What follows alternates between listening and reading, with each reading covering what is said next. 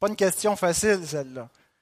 En plus de la mort de Jésus, est-ce que, pardon, en plus du pardon des péchés, est-ce que la mort de Jésus nous donne autre chose? Océane, Charles, Amélian, Timothée, petit un peu lui, hein? Il n'a pas compris la question. Paula, bon. Personne veut s'essayer? Pensez-vous que la mort de Jésus nous donne juste le pardon des péchés? Ou est-ce qu'elle nous donne autre chose? OK, on va demander aux parents, on va voir si vous êtes meilleurs. Oui, Christian? La vie éternelle, c'est pas bête, ça, hein? c'est pas bête, c'est vrai. Amen. La mort de Jésus nous donne la vie éternelle. Ben, je vais vous lire la réponse. On ne va pas euh, mettre plus de pression sur les enfants. Et la réponse dit ceci. La mort de Christ marque le début de la rédemption et du renouvellement de l'ensemble de la création déchue. Saviez-vous que la solution au problème de l'environnement, c'est la mort de Jésus? C'est lui qui a racheté la création, c'est lui qui va régler tous les problèmes environnementaux, la pollution et tous les problèmes liés avec la création déchue, avec la mort qui est dans le monde. Dans la mesure où Dieu dirige toutes choses avec puissance pour sa propre gloire et pour le bien de la création. Donc Jésus a racheté toute la création, elle lui appartient, on attend le renouvellement de toutes choses. Donc, il y a le pardon des péchés, mais il y a, comme le dit Christian, la vie éternelle, et la vie éternelle, ça implique une création renouvelé pour l'éternité. C'est pas merveilleux ça? Est-ce que ça vous arrive des fois en famille d'imaginer à quoi va ressembler le ciel? Chez nous, les enfants, ils s'imaginent des lacs de sirop d'érable, euh, des choses comme ça, dans lesquelles ils vont pouvoir se baigner. Alors, en famille, vous pouvez imaginer à quoi pourrait ressembler le ciel. On n'en fait pas une doctrine, c'est juste pour stimuler notre attente. Pouvez ouvrir vos Bibles dans Matthieu, chapitre 24. L'exposition de ce matin, comme le dit Ghislain, va euh, comporter un seul verset, verset 14, mais je vais quand même vous lire à partir du verset 3. Il s'assit sur la montagne des Oliviers, et les disciples vinrent en particulier lui poser cette question. Dis-nous quand cela arrivera-t-il, et quel sera le signe de ton avènement et de la fin du monde?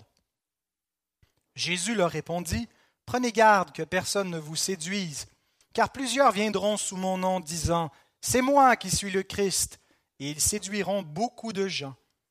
Vous entendrez parler de guerre et de bruit de guerre. Gardez-vous d'être troublés, car il faut que ces choses arrivent. Mais ce ne sera pas encore la fin.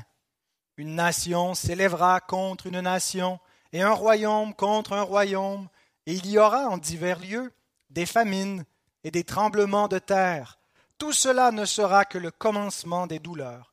Alors on vous livrera au tourment, et l'on vous fera mourir, et vous serez haïs de toutes les nations à cause de mon nom. Alors aussi plusieurs succomberont, et ils se trahiront, se haïront les uns les autres. Plusieurs faux prophètes s'élèveront, et ils séduiront beaucoup de gens.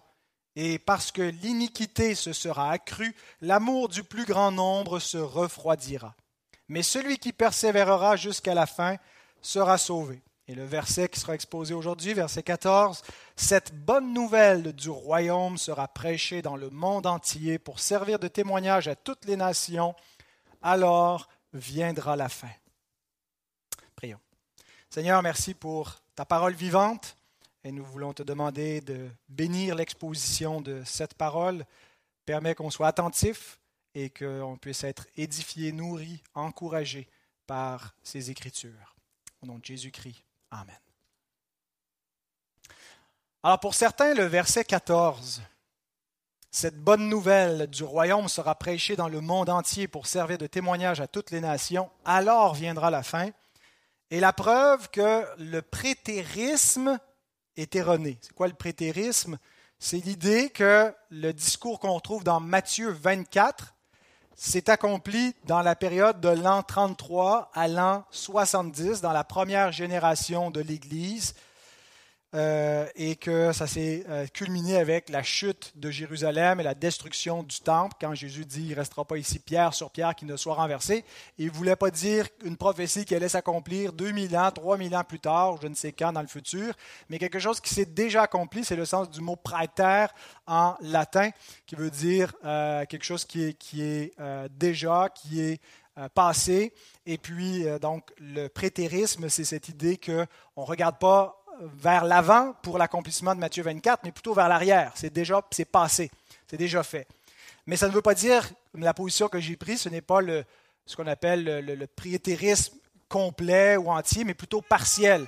C'est pas que tout est accompli de, dans la période de 33 à 70, mais que c'était premièrement là que, concernait le premier accomplissement des paroles de Jésus, l'accomplissement direct, mais que ce que Jésus prophétisait avait aussi une portée universelle et future à la fin du monde. Puisque la question est, est double, la question des disciples. Dis-nous quand ces choses arriveront, en parlant de la destruction du temple, et quel sera le signe de ton avènement et de la fin du monde.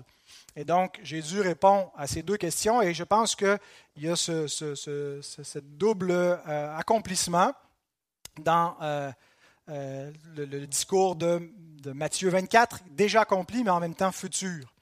Alors pour certains, on dit, ben, on arrive au verset 24, on dit, ben non, vous voyez, ça ne peut pas être accompli parce que la, la bonne nouvelle du royaume n'a pas été prêchée au monde entier et la fin n'est pas venue. Donc, Matthieu 24 ne peut pas nous parler d'événements déjà accomplis, mais c'est des événements encore futurs. Mais pour d'autres, la preuve du prétérisme se trouve au verset 34, où à la, fin de, vers la fin de ce discours, Jésus dit, Je vous le dis en vérité, cette génération ne passera point que tout cela n'arrive. Donc, c'était le laps, le temps d'une génération pour que ce discours s'accomplisse, incluant le verset 14, cette bonne nouvelle du royaume sera prêchée, et viendra la fin. Alors, pour les prétéristes, c'est quelque chose de passé, ou principalement de passé. Pour certains, tout est accompli. Pour d'autres, il y a un double accomplissement, mais en l'an 33 à 70, plusieurs pères de l'Église avaient cette lecture-là. John Gill, un des, pères euh, des, baptistes calvinistes, c'est sa lecture. Beaucoup de prétéristes contemporains chez les réformés. Mais d'autres font une lecture futuriste. Pour eux, le verset 14 nous parle du futur seulement. J'ai un, commentateur euh, euh, qui s'appelle euh, Warren Worsby, qui est dispensationaliste, et lui, il dit, ça, cette évangélisation-là, ce n'est pas l'évangélisation générale que, que, l'Église doit faire en ce moment pour, euh, et quand ça sera accompli, Jésus va revenir. Jésus pourrait arriver à tout moment pendant l'enlèvement, pour l'enlèvement secret, mais après ça, une fois qu'il va venir, pendant l'enlèvement, il va y avoir les tribulations après cela, et pendant les sept ans de tribulation, il va y avoir les 144 000 élus qui vont évangéliser toute la terre, et c'est eux dont il serait question ici au verset 14. Donc pour eux, les dispensationalistes, c'est futuriste, futuriste pendant la, tribulation, et ce n'est pas notre mission à nous, c'est la mission des 144 000 Juifs qui vont évangéliser le monde. Euh, pour ma part, je vois plutôt, comme je l'ai dit, un double accomplissement. Il y avait un accomplissement immédiat du verset 14 où euh, ils ont évangélisé le monde entier et la fin est venue en l'an 70.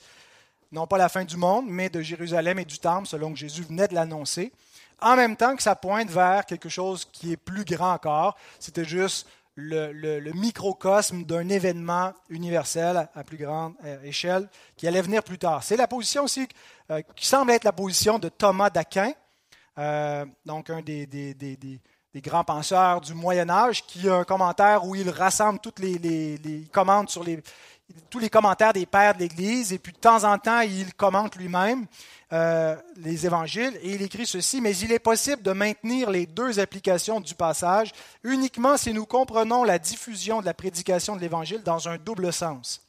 Si nous la comprenons comme étant le fruit produit par la prédication et l'établissement de l'Église dans chaque nation, comme l'explique Augustin dans le passage cité ci-dessus, alors il s'agit d'un signe qui doit précéder la fin du monde et qui n'a pas précédé la destruction de Jérusalem. Mais si nous la comprenons comme référant à la notoriété de leur prédication, le fait que la prédication apostolique allait être notoire dans le monde entier, alors elle s'est accomplie avant la destruction de Jérusalem, lorsque les disciples du Christ furent dispersés aux quatre coins de la terre.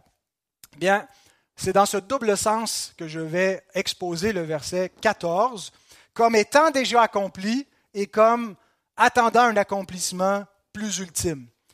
Dans un sens prétériste et futuriste, si vous voulez, à la fois. Euh, le plan que je vais suivre, donc, c'est que d'abord, on va, prendre les trois segments du verset, de la phrase. La bonne nouvelle sera prêchée dans le monde entier, c'est mon premier point, et c'est sur lequel je vais passer le plus de temps. Mon deuxième point, euh, pour rendre témoignage à toutes les nations. Et mon troisième point, la fin viendra. Donc, la bonne nouvelle sera prêchée, le témoignage aux nations et la fin viendra.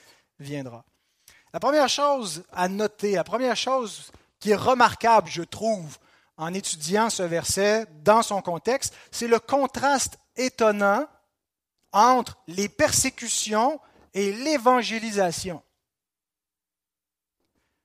Jésus vient d'annoncer des choses assez terrifiantes pour ses disciples. Il leur dit qu'au dehors, ils vont connaître des tourments, qui vont être mis à mort, qui vont être l'objet de la haine des hommes. Il leur dit qu'au dedans, ça ira pas nécessairement mieux, c'est-à-dire dans l'Église. Il va y avoir des apostats qui vont les trahir et qui vont les livrer à leurs ennemis, qui vont chercher à les faire mourir, qui vont les haïr et qu'il va y avoir de faux prophètes qui vont surgir du milieu d'eux, qui vont dévaster le troupeau. Et on aurait tendance selon notre nature humaine, à s'imaginer que l'Église prospérera pas dans un tel contexte l'Église va aller se cacher, les disciples vont juste essayer d'être en mode survie pour traverser cette tempête-là, cette grande tribulation. L'Église va se cacher, va rester repliée sur elle-même. Ce serait notre tendance. Si, si, ça se met à chauffer ici, je ne sais pas si on va euh, se réunir aussi ouvertement, chanter aussi fort qu'on le fait. Euh, est-ce qu'on va vouloir vraiment s'identifier comme croyant? On va peut-être chercher plutôt à se cacher. Mais Jésus nous dit que malgré ces tribulations au dehors et au dedans, l'Église va sortir et va annoncer l'Évangile au monde entier. Et c'est là où on voit vraiment la béatitude que Jésus a annoncée au début du sermon sur la montagne. Dans Matthieu 5, verset 11, il dit, Heureux serez-vous lorsqu'on vous outragera, qu'on vous persécutera et qu'on dira faussement de vous toutes sortes de mal à cause de moi. Il y a un bonheur réel pour les croyants qui souffrent pour le nom de Christ lorsqu'ils s'attachent à lui, lorsqu'ils sont en communion avec lui, qui dépendent du soutien de sa grâce dans leur souffrance. Ils ne sont pas malheureux, mais ils sont déclarés heureux. Et quelques versets plus loin, Jésus dit, vous êtes la lumière du monde. Une ville située sur une montagne ne peut être cachée, et on n'allume pas une lampe pour la mettre sous le boisseau, mais on la met sur le chandelier, et elle éclaire tous ceux qui sont dans la maison. Les persécutions ne devraient pas amener l'Église à se cacher, mais à briller à la face du monde. Il y a des contextes où Jésus va dire oui, effectivement, il faut fuir, mais fuir sans se cacher. On ne met jamais la lampe sous le boisseau. On ne fait jamais semblant de se mêler simplement à la masse. Il faut accepter les souffrances pour le nom de Christ et exposer la lumière que Dieu a mis en nous. La lumière de sa parole, la lumière de l'Évangile que nous croyons. La foi ne doit pas être étouffée par la persécution, mais même stimulée. Le, souffle de la persécution souvent a été un stimulateur pour propager la foi. Les armes des chrétiens sont spirituelles. Et ça, on le sait. Et peut-être des fois, ça peut nous donner, nous décourager, parce qu'on aimerait bien pouvoir nous protéger avec des armes physiques. Ne pas avoir à tendre la joue droite. Pouvoir se défendre avec, euh, avec des, armes, avec des moyens pour euh, résister aux adversaires.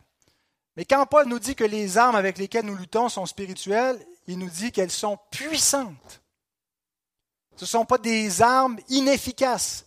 Il ne faut pas voir l'armure du croyant, il ne faut pas voir l'attirail que Dieu nous donne comme quelque chose, comme ce n'est pas concret, comme ce n'est pas matériel, qui n'a aucune puissance, aucune efficacité. Elles sont puissantes par la vertu de Dieu pour renverser des forteresses. Et les forteresses auxquelles nous nous attaquons, ce sont les faux raisonnements, les idéologies du monde qui sont à la base des persécutions. C'est parce que les hommes adorent des faux dieux, parce qu'ils sont des idolâtres qui persécutent le peuple du vrai Dieu. Alors comment est-ce qu'on va leur faire la guerre? Avec les mêmes armes avec lesquelles ils nous font la guerre. Ces armes correspondent au culte idolâtre qu'ils rendent à leurs faux dieux. Mais nous, nous rendons un culte au vrai Dieu. Et nos âmes sont puissantes en vertu de la puissance de Dieu par son esprit. Et lorsque l'Église est persécutée, elle prend ses armes et elle passe à l'attaque pour renverser les forteresses de l'ennemi par la proclamation de la parole de Dieu qui affranchit les captifs, qui rouvre les yeux des aveugles, qui arrache non seulement les captifs du diable, mais ses soldats dans son armée qui persécutent et qui en fait des soldats pour Jésus-Christ, comme Saul de Tarse, devenu l'apôtre Paul. Jean Chrysostome décrit que c'est en cela que consiste la puissance de Christ dans le monde. Écoutez la citation suivante. Et afin qu'ils ne disent pas, en parlant des disciples, comment donc vivrons-nous parmi tant de malheurs? Jésus leur annonce des malheurs, et pour pas que les disciples pensent juste à ces malheurs, il leur promet non seulement qu'ils doivent vivre, mais qu'ils devront enseigner partout cette bonne nouvelle du royaume dans le monde entier. Ceci est la preuve la plus forte de la puissance du Christ. En l'espace de 30 ans ou un peu plus, la parole de l'Évangile a atteint les extrémités du monde. Pas dans un contexte qui lui était favorable, dans un contexte qui lui était complètement hostile Voyez-vous, les adversaires de Jésus-Christ le voyaient comme un faux prophète venu de la Galilée, Jésus de Nazareth. On va éteindre ça, cette secte-là, ces, fanatiques, ces furieux qui accompagnent Jésus depuis la Galilée. On va le mettre à mort, puis on verra bien ce qui arrivera de leur prophète. Pensant éteindre le nom de Christ, faire disparaître sa mémoire de la terre, ses adversaires ont vu que rapidement le message de Christ a conquis le monde. Non seulement Jérusalem, mais il est parti de Jérusalem. Et en fait, c'est un des buts du livre des actes. Au début, Jésus donne le plan d'attaque à ses disciples. Vous allez être mes témoins, mes martus, martyrs en français, mes témoins, vous allez témoigner donc à Jérusalem, en Samarie et jusqu'aux extrémités de la terre. Et qu'est-ce qu'on voit dans le livre des Actes, l'évangile qui part de Jérusalem, puis où est-ce qu'on termine dans Acte 28 À Rome. L'évangile part de la Judée et s'en va jusque dans la capitale du monde et entre là et a conquis le monde. C'est ce que, le, Saint-Esprit veut nous montrer dans ce livre. Ce n'est pas que l'histoire des apôtres se termine avec Acte 28. D'ailleurs, il y a un mouvement d'église qui s'appelle Acte 29 pour montrer que ça continue l'œuvre du Saint-Esprit se poursuit après les apôtres. Puis probablement que l'histoire de Paul, la plupart des spécialistes croient que Paul n'est pas mort immédiatement à partir de son premier emprisonnement à Rome dans, dans Acte 28, mais que son travail se serait prolongé, qu'il serait peut-être allé en Espagne après une première libération pour éventuellement revenir à Rome et être euh, incarcéré. Mais le but, c'est de nous montrer que l'Évangile est parti de, de Jérusalem, de la Judée, et s'est rendu jusqu'à Rome, et il se dissémine, il se diffuse partout sur la terre. Alors, les adversaires voulaient éteindre Jésus de Nazareth, mais c'est impossible. Et les persécutions n'ont jamais pu et ne pourront jamais arrêter la progression de l'Évangile. Pourquoi? Pourquoi est-ce qu'ils ne le peuvent pas? Ce n'est pas grâce à la ferveur des missionnaires eux-mêmes. Ce n'est pas grâce au courage des disciples. Ce n'est pas parce qu'ils sont des surhommes plus forts que les autres, mais c'est à cause du Christ missionnaire lui-même. Voici les dernières paroles de l'évangile de Matthieu. Matthieu 28, 18 à 20. Jésus, s'étant approché, leur parla ainsi. Tout pouvoir m'a été donné dans le ciel et sur la terre. Donc on a un Christ ressuscité qui règne. C'est lui qui a l'autorité sur la, terre et dans le ciel. Il n'y a aucune autorité au-dessus de lui. Il gouverne. C'est lui le, roi des rois, ce n'est pas César. Et voici la mission. Allez, faites de toutes les nations des disciples. Il les envoie avec des armes spirituelles. Il les envoie en son nom. Pour faire quoi? Baptiser au nom du Père, du Fils et du Saint-Esprit et enseignez-leur à observer tout ce que je vous ai prescrit. Et voici, je suis avec vous tous les jours jusqu'à la fin du monde. Voilà la clé du succès de la mission de l'Église. Christ est avec ses disciples pour accomplir cette mission. Vous vous dites trop faible et vous avez raison. Vous êtes trop faible, je suis trop faible, nous avons peur, nous sommes timides, nous avons honte, on ne veut pas souffrir. Mais Christ ne lâche pas son Église. Et Christ va susciter constamment des serviteurs pour parler, pour proclamer. Et va utiliser le moindre de ses serviteurs pour mettre ses paroles dans sa bouche et pour le fortifier, pour aller lui aussi et faire de toutes les nations des disciples. C'est ainsi que Christ bâtit son Église et que la puissance de la mort n'y peut rien. Matthieu 16, 18, lorsqu'il déclare à l'apôtre Pierre, en lui donnant les clés du royaume, Sur ce roc, je bâtirai mon Église, et les portes du séjour des morts ne prévaudront point contre elle la puissance de la mort, la puissance du diable, la puissance de la persécution, tout l'arsenal que le diable peut bien vouloir déployer contre Christ et son Église, n'auront pas le dernier mot. L'Église va avancer. Il y aura des disciples qui seront faits. Parce que la puissance de Christ accompagne les siens. Et ça continue.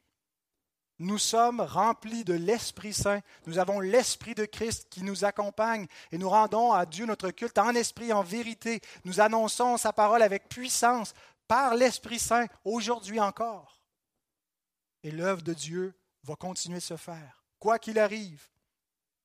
Maintenant, est-ce que c'est exagéré d'affirmer qu'en l'espace de 30 ans, c'était mission accomplie, un peu comme le dit Chrysostome, que la puissance de Christ s'est révélée, qu'en l'espace d'un peu plus de 30 ans, euh, la parole de Christ a atteint les extrémités de la terre et que c'était ça un peu qui était visé dans ce verset 14.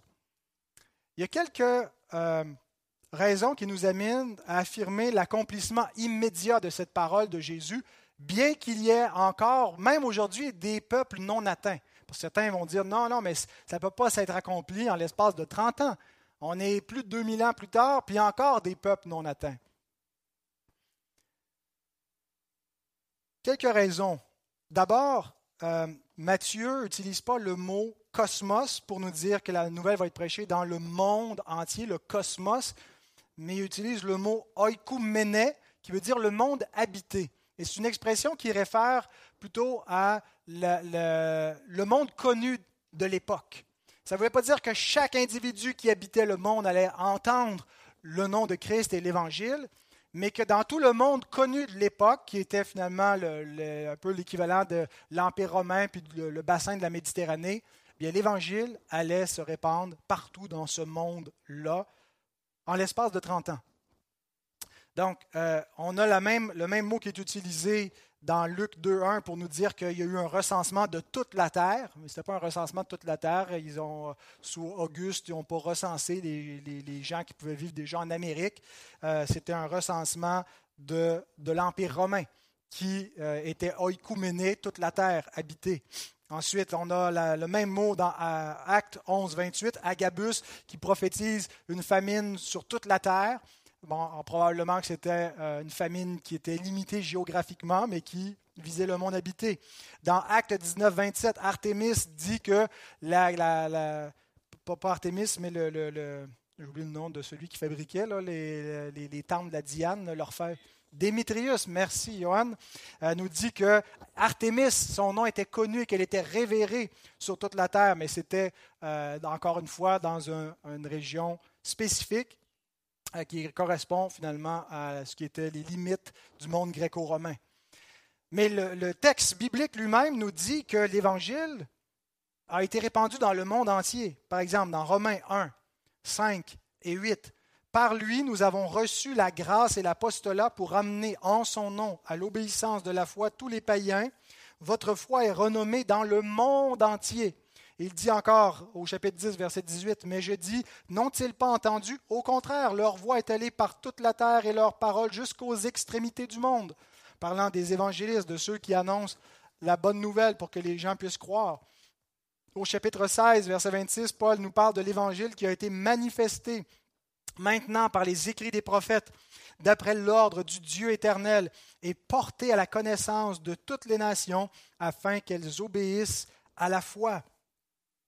Donc, toutes les nations reçoivent cette connaissance. Il ajoute dans Colossiens 1.6 encore plus fort, il est au milieu de vous, parlant de l'Évangile, et dans le monde entier, il porte des fruits et il s'accroît, comme c'est aussi le cas parmi vous, depuis le jour où vous avez entendu et connu la grâce de Dieu conformément à la vérité. Et au verset 23, il dit, sans vous détourner de l'espérance de l'Évangile que vous avez entendu, qui a été prêché à toute créature sous le ciel, et dont moi, Paul, j'ai été fait ministre. L'Évangile a été prêché à toute créature sous le ciel. Ben, dans un certain sens, oui, la mission apostolique, c'est ce qu'elle a fait. Elle a sorti le message et elle l'a prêché partout où ils sont allés. Tout ça avant la chute de Jérusalem annoncée par Christ, qui est survenue 40 ans plus tard. L'Évangile était allé jusqu'au bout du monde et c'est le Nouveau Testament lui-même qui nous l'atteste. Quand Paul écrit ces lignes, ben, le temple est encore debout, alors que Jésus a dit, ne restera pas ici pierre sur pierre qui ne soit renversé. Mais quelques années plus tard, pierre sur pierre ont été renversées et cette parole avait été prêchée à toutes les nations. Sam Storms, commentateur, euh, écrit En ce qui concerne la prophétie de Jésus en Matthieu 24, 14, son point est qu'après sa résurrection, l'Évangile sera prêché au-delà des frontières de la Judée de sorte que les nations païennes du monde habité, autrement dit l'Empire romain, entendront le témoignage de son œuvre rédemptrice. Ce n'est qu'après, dit Jésus, que la fin de la ville et du temple aura lieu.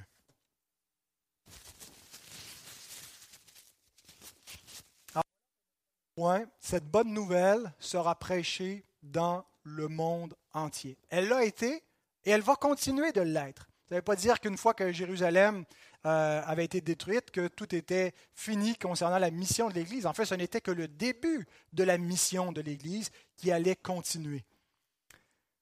Mais donc, c'est pour dire que ceux qui croyaient qu'il allait euh, museler Christ et ses disciples se sont trompés largement.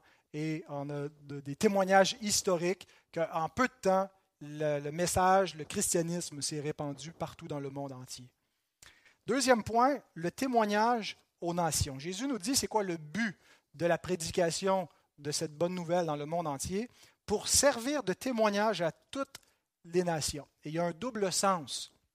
Il y a un sens positif et un sens négatif de ce que ça veut dire servir de témoignage. Positivement, c'est en vue de leur salut. C'est qu'ils ne peuvent pas être sauvés si on ne leur témoigne pas de la bonne nouvelle. Si on, ils n'entendent pas l'Évangile, ils n'entendent pas ce message de la bonne nouvelle, ils ne peuvent pas être sauvés. Donc, positivement, ils ont besoin de ce témoignage.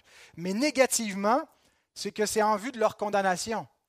C'est afin qu'il n'y ait pas d'excuse euh, s'ils ne croient pas. Et Carson écrit L'Évangile apportera le salut ou la malédiction selon la façon dont il sera reçu. Il y a un double effet à la parole de l'Évangile un effet de salut pour ceux qui croient, mais de malédiction pour ceux qui ne croient pas. La bonne nouvelle est bonne parce qu'il y a une mauvaise nouvelle qui est là, en fait, qui euh, lui est antécédente. La mauvaise nouvelle remonte au Jardin d'Éden, lorsque Dieu dit à l'homme que le jour où il va manger ce qui lui est défendu, il va mourir. Et le jour où l'homme mange, eh bien, il se place sous la malédiction de la loi. Et c'est la mort qui entre dans le monde et c'est la condamnation qui pèse sur toute la descendance d'Adam.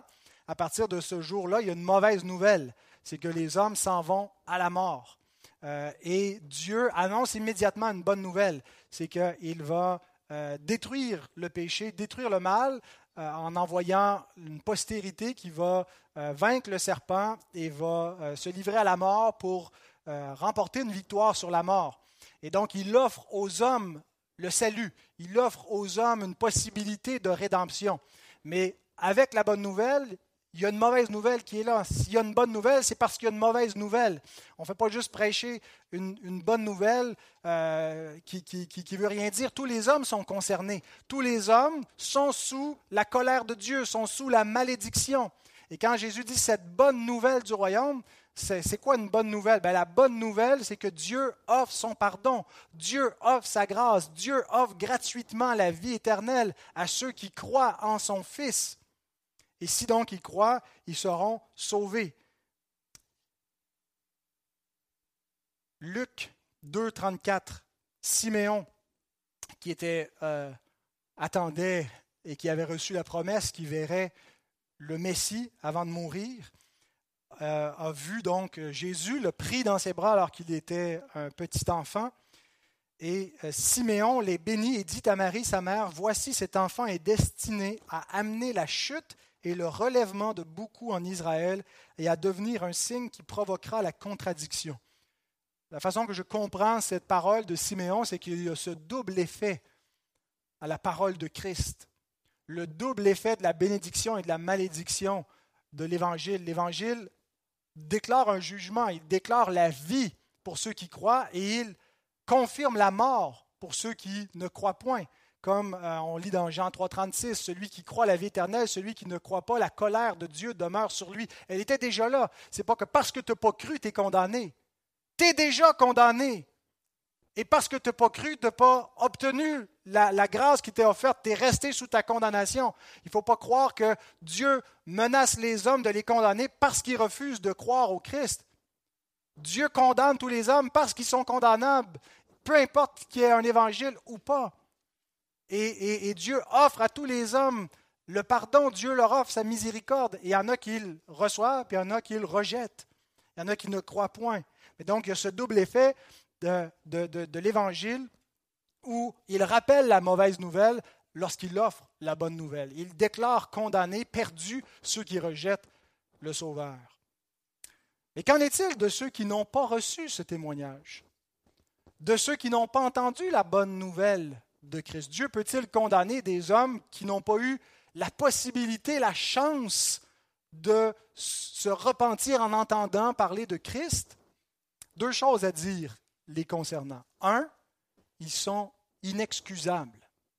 Pourquoi est-ce qu'ils sont inexcusables s'ils n'ont pas le témoignage de l'Évangile? Parce qu'ils ne sont pas sans témoignage de Dieu et de la vérité. Ils n'ont pas le témoignage de l'Évangile, mais ils ont un autre témoignage. Et on voit ça, par exemple, dans Actes 14, 17, lorsque Paul prêche l'Évangile à Lystre, et il dit donc à ses habitants, euh, des païens que euh, le, vrai Dieu n'est pas euh, ces idoles qu'ils adorent. il est un Dieu qui n'habite pas des temples faits de main d'homme, qui n'a pas besoin de l'homme et qui n'est pas loin de chacun de nous. Puis il dit, il s'est révélé à, chacun de nous dans, dans, la nature, dans les œuvres qu'il a faites, pour vous montrer qu'il existe et pour que les hommes le cherchent en tâtonnant. Mais Paul utilise un mot ici le mot amarturon. Dieu est amarturon. Dieu n'est pas sans témoignage. Marturos, martus, qui voudrait dire un témoignage, mais Dieu n'est pas sans témoignage. Alors il dit quoi qu'il n'ait cessé de rendre témoignage de lui-même, de ce qu'il est. Mais Paul utilise un deuxième mot euh, lorsqu'il écrit son, épître aux Romains, au chapitre 1, versets 18 à 21. Il nous dit que les hommes sont anapologetus, sont sans apologie, sans plaidoyer, pour se défendre devant Dieu. Pourquoi? Parce que Dieu ne les a pas laissés sans témoignage. Dieu rend témoignage à tous les hommes par la création de ce qu'il est par essence dans sa, nature éternelle. Il révèle ses attributs, sa puissance, sa justice. Il les révèle non seulement à l'œil visible dans les œuvres que Dieu a faites qui manifestent sa gloire, mais il révèle dans la conscience de l'homme, dans le cœur de l'homme, sa loi qui lui atteste qu'il transgresse sa loi. Mais l'homme, par ce témoignage, ne peut pas revenir au vrai Dieu. Tout ce qu'il arrive à faire en raison de sa nature déchue, c'est de se faire des faux dieux, de se faire des, idoles et de falsifier le témoignage de la vérité. C'est ce qu'il veut dire quand il déclare qu'ils retiennent injustement ou criminellement la vérité captive. Et il change la vérité en mensonge, et il change les attributs de Dieu qui sont révélés, qui se voient comme à l'œil dans sa création, mais parce qu'ils sont des pécheurs et que leur cœur est une usine à idoles, ben ils se font des faux dieux et ils sont pour autant inexcusables. Anapolo Ghettos, ils n'ont pas de, plaidoyer qu'ils peuvent dire devant Dieu, ben, on ne le savait pas. Oui, parce que Dieu vous a donné un témoignage qui est suffisant pour vous rendre coupable, mais qui n'est pas suffisant pour vous montrer la voie de salut. Donc, première chose à dire, c'est qu'ils sont inexcusables, ceux qui n'ont jamais entendu l'Évangile, parce qu'ils ne sont pas sans témoignage. Mais la deuxième chose à dire, c'est qu'ils seront jugés moins sévèrement que ceux qui ont eu le témoignage. Et je m'appuie ici sur ce que euh, la parabole que Jésus raconte dans Luc 12, 47 et 48, quand il euh, euh, parle du serviteur qui a connu la volonté de son maître et ne l'a pas fait, va être jugé plus sévèrement qu'un autre serviteur qui a fait des choses pires, mais qui ne connaissait pas la volonté du maître, va être jugé digne d'un moins grand nombre de coups. Eh bien, pour nous dire qu'il y a un degré de châtiment, et ce qui détermine le degré de châtiment, ce n'est pas tant la gravité de nos actions que la lumière reçue, la lumière de la révélation. Plus tu as de lumière, plus tu es responsable. Les enfants qui grandissaient dans des foyers chrétiens, vous avez un témoignage de la parole de Dieu. Vous serez jugés plus sévèrement si vous rejetez cette parole-là que ceux qui n'ont jamais entendu parler de l'Évangile. Et une culture qui a été christianisée va être jugée beaucoup plus sévèrement pour ces meurtres d'enfants qu'elle pratique à outrance dans ses hôpitaux qu'une culture qui les sacrifie comme ça sur l'autel, mais qui n'a jamais entendu l'Évangile. Donc, ils sont inexcusables mais ils seront jugés moins sévèrement, ceux qui n'ont jamais entendu l'Évangile. C'est un peu ce que dit Jean Calvin lorsqu'il écrit Dieu ne s'est jamais laissé à c'est-à-dire sans témoignage, faisant allusion à Acte 14, 17.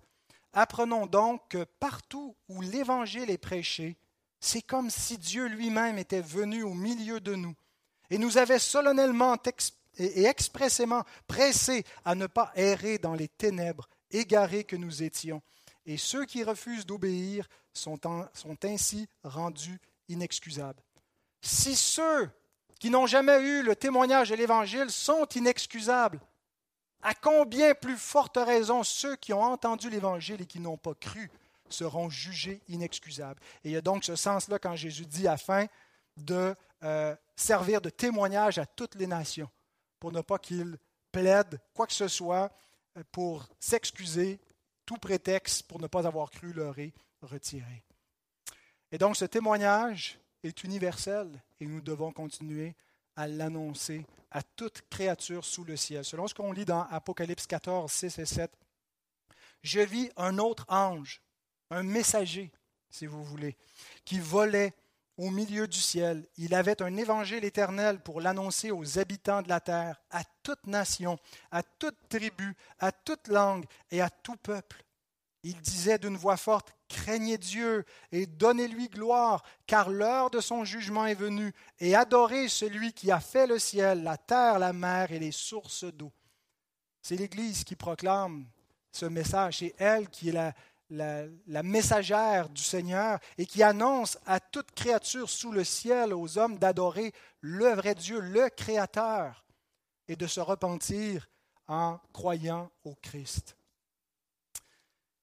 Troisième et dernier point, la fin viendra. Jésus termine en disant, alors viendra la fin. Quelle est la relation entre l'évangélisation et la fin? Pour certains, euh, la fin ne peut pas venir tant qu'il y a des peuples non atteints. Pour certains, le verset 14, c'est une garantie qu'il ne peut pas y avoir la fin du monde tant qu'on sait qu'il y a encore des peuples qui n'ont pas entendu l'Évangile, qui n'ont pas la Bible dans leur langue, tant qu'il y a des peuples non atteints, la fin ne peut pas venir parce que Jésus dit que c'est quand euh, la bonne nouvelle sera prêchée à toutes les nations que viendra la fin, pas avant. Pour d'autres, considère que la fin en question, ce n'était pas la fin du monde, mais la fin euh, mentionnée au début du chapitre, la fin de Jérusalem, la fin du temple, et que la bonne nouvelle a été prêchée à toutes les, nations, comme on l'a vu, euh, et que donc la fin est venue, la fin de Jérusalem. Ma compréhension, c'est un mélange de, ce prétérisme-là déjà accompli, mais avec aussi l'idée non pas que pour que la fin du monde, parce que la fin de Jérusalem est arrivée, mais qu'en est-il de la fin du monde euh, qu'il ne faut pas nécessairement que tout le monde ait été évangélisé dans tous ces recoins, mais simplement que la mission de l'Église va continuer sans relâche jusqu'à la fin du monde. Est-ce que notre mission sera interrompue même si on ne s'est pas rendu jusqu'au moindre peuple euh, dernier en Papouasie ou euh, sur quelque île que ce soit, des, des, des, lieux très hostiles, non seulement au christianisme, mais à toute civilisation qui existe dans le monde, qu'on n'est pas prêt d'atteindre. Le dernier qui a, tenté, un certain John, j'oublie le nom de famille, euh, il n'a pas, a pas, pas jasé longtemps. Hein. Vous vous souvenez, il y a quelques, quelques mois, un an ou deux, je ne sais plus. Euh, il était débarqué là, sur une tribu indigène qui, est une île qui appartient à l'Inde. Et puis, ça a pris cinq minutes, puis il s'est fait mettre à mort. et donc, est-ce que ça veut dire que tant qu'on n'aura pas réussi à évangéliser ce peuple-là et les autres qui peuvent rester, la fin ne viendra pas? Non, simplement que jusqu'à la fin du monde, la mission de l'Église va continuer. Et nous sommes en fait dans cette phase finale. La, dernière phase du plan de Dieu, c'est aller et sortir cette bonne nouvelle. Annoncez-la à toute créature, la fin arrive. John Noland, un commentateur, euh, écrit De toute évidence, rien ici n'est prévu comme un signe dans le sens du verset 3 concernant le signe, quel sera le signe de ton avènement et de la fin du monde? Il s'agit plutôt d'affirmer la conception mathéenne, c'est-à-dire de Matthieu, de ce que signifie la période entre la résurrection de Christ et sa parousie. Il s'agit d'une période de mission universelle.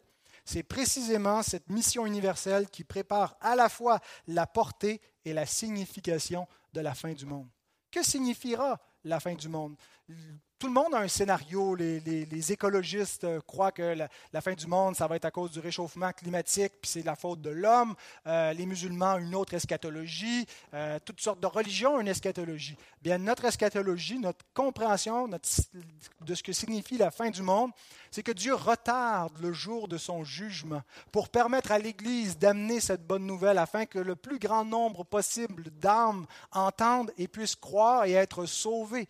Donc, ce n'est pas parce que Dieu tarde, c'est parce que Dieu est patient parce que Dieu est bon et il offre la grâce aux hommes, mais la fin est directement liée avec la proclamation de cette bonne nouvelle. Euh, ce qui s'en vient, c'est nous qui avons le message, qui annonçons aux hommes comment l'histoire termine et qu'est-ce qui détermine ce qui vient après la mort et comment s'en sortir en croyant en Christ. Donc la grande mission est la phase finale de l'histoire. Depuis le commencement, Dieu a préparé un plan depuis l'Ancien Testament, a mis des étapes, des, des, couches successives pour préparer la venue du Messie, a suscité un peuple organisé euh, dans un territoire, lui a donné des lois, lui a donné des rois, des sacrificateurs, des prophètes, a préparé la venue. Mais la phase finale, ce qui manquait finalement, c'est euh, cette, cette dernière partie où nous sommes dans la grande mission, où l'Église est chargée d'aller annoncer à toute créature sous le ciel le règne de Christ.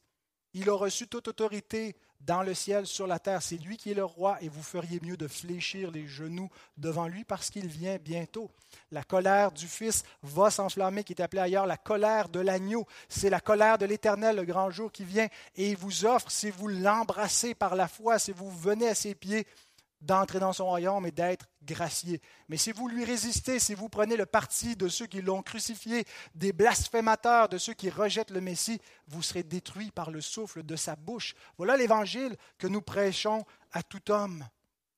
Et donc, c'est la dernière phase. On ne s'en va pas avec des armes comme quand Dieu a envoyé son peuple en Canaan avec des épées, des bâtons et des armes de guerre. C'était pour conquérir un paradis symbolique, un paradis typologique. Mais nous, nous conquérons en ce moment la terre entière, mais avec des armes spirituelles, avec la proclamation de l'Évangile, par la puissance du Saint-Esprit et soutenu par la prière. Et donc Jésus dit, ça va continuer ainsi jusqu'à la fin du monde. Et c'est les seules armes qui vous seront données. Il n'y aura pas d'autres changements jusqu'à ce que je revienne. Alors il leur indique sa mission. Allez pas vous asseoir dans votre sous-sol, les gars. Allez pas vous camper chez vous parce que vous avez peur de la persécution. Vous avez un travail à faire et heureux le serviteur que je vais trouver occupé à annoncer cette bonne nouvelle à mon retour. Spurgeon écrit Le monde est pour l'Église comme un échafaudage pour un bâtiment. Lorsque l'Église sera construite, l'échafaudage sera démonté. Le monde doit rester jusqu'à ce que le dernier élu soit sauvé. Alors viendra la fin. Pas nécessairement jusqu'à ce que le dernier, qui a, euh, le dernier peuple doit entendre la bonne nouvelle, jusqu'à ce que le dernier élu soit entré dans l'Église, le monde, qui est juste un échafaudage pour bâtir. Pourquoi est-ce que Dieu, euh, des, fois on a l'impression que le, monde, c'est la chose principale? Non, non, non. Ce qui est la chose principale, c'est la grâce particulière de Dieu. La grâce commune qui est dans le monde est juste au service de la grâce particulière. Le fait que Dieu maintienne les saisons, maintienne le cours de la vie, maintienne le bon sens commun, maintienne une stabilité dans le monde, c'est au service de son Église. Donc le monde est l'échafaudage de l'Église et non pas le contraire. C'est Dieu maintient le monde pour bâtir son royaume, qui est son Église. Et lorsque ce sera complet, lorsque la totalité des païens seront entrés, nous dit Paul, alors tout Israël sera sauvé. Qu'est-ce que ça veut dire? Il y a différentes compréhensions, mais celle que je favorise, c'est que lorsque tous les païens seront entrés, ainsi que tous ceux du reste du peuple juif qui a cru au Messie seront entrés, bien tout Israël sera sauvé. Le vrai Israël, ce n'est pas celui qui en a les apparences, ce n'est pas l'Israël selon la chair, c'est l'Israël spirituel. Et le, tout Israël qui sera sauvé, c'est l'Église, l'Israël en Christ, la postérité d'Abraham, les croyants. Lorsque tous les païens qui ont à entrer seront entrés. Et viendra le Rédempteur. Il va revenir, c'est sa parousie finale. Alors, concernant l'accomplissement du verset 14, il y a un double accomplissement. Il y avait d'abord un accomplissement immédiat et local qui a culminé par la fin du temple, qui était une typologie, une figure, euh, une image du deuxième accomplissement, qui est l'accomplissement final et universel, qui va arriver à la fin du monde, à l'escaton.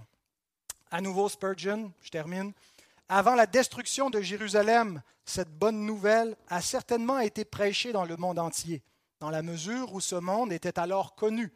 Mais il doit y avoir une proclamation plus complète pour servir de témoignage à toutes les nations avant la grande consommation de toutes choses.